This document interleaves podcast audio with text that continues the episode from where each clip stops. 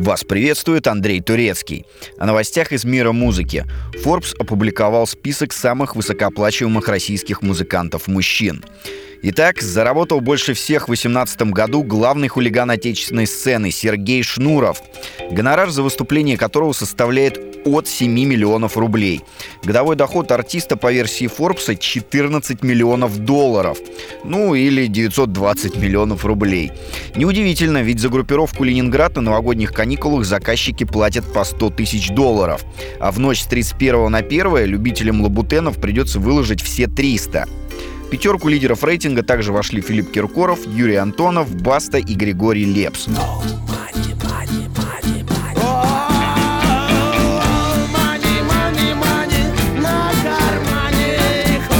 Гигант мировой телеиндустрии, американская компания Netflix, анонсировала комедию о Евровидении. Эта новость, разумеется, не прошла незамеченной в российском шоу-бизнесе. Ее прокомментировала продюсер лауреата Евровидения Димы Билана Яна Рудковская. Она заявила, что фильм Netflix не должен быть глупым и не должен кого-либо оскорблять. Ведь речь идет о серьезном конкурсе, в котором участвуют только профессионалы. И ей трудно относиться к этой теме с иронией. Российского певца в новой американской комедии сыграет Дэн Стивенс, звезда сериала «Аббатство Даунтон». Роль, в которую актеру придется вжиться, не Дима Билан, так что Рудковская может не переживать.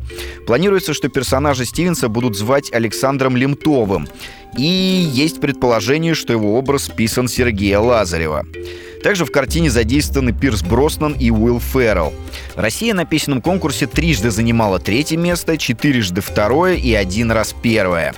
Билан дважды представлял нашу страну, взяв золото со второй попытки.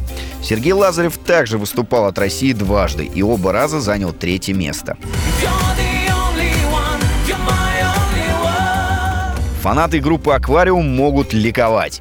Борис Гребенщиков собирается выпустить новую пластинку осенью этого года.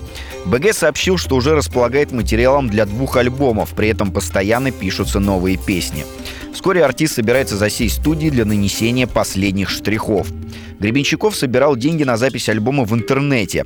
Классик русского рока объявил необходимую сумму для выпуска новой пластинки – 2,5 миллиона рублей. Поклонники аквариума перечислили уже два. Будем надеяться, что это послужит источником вдохновения для Бориса Борисовича, и мы в скором времени услышим новый шедевр. Не покиньте меня в этот трудный час. Я вас всех бесконечно люблю. Скиньтесь, граждане, по копеечке.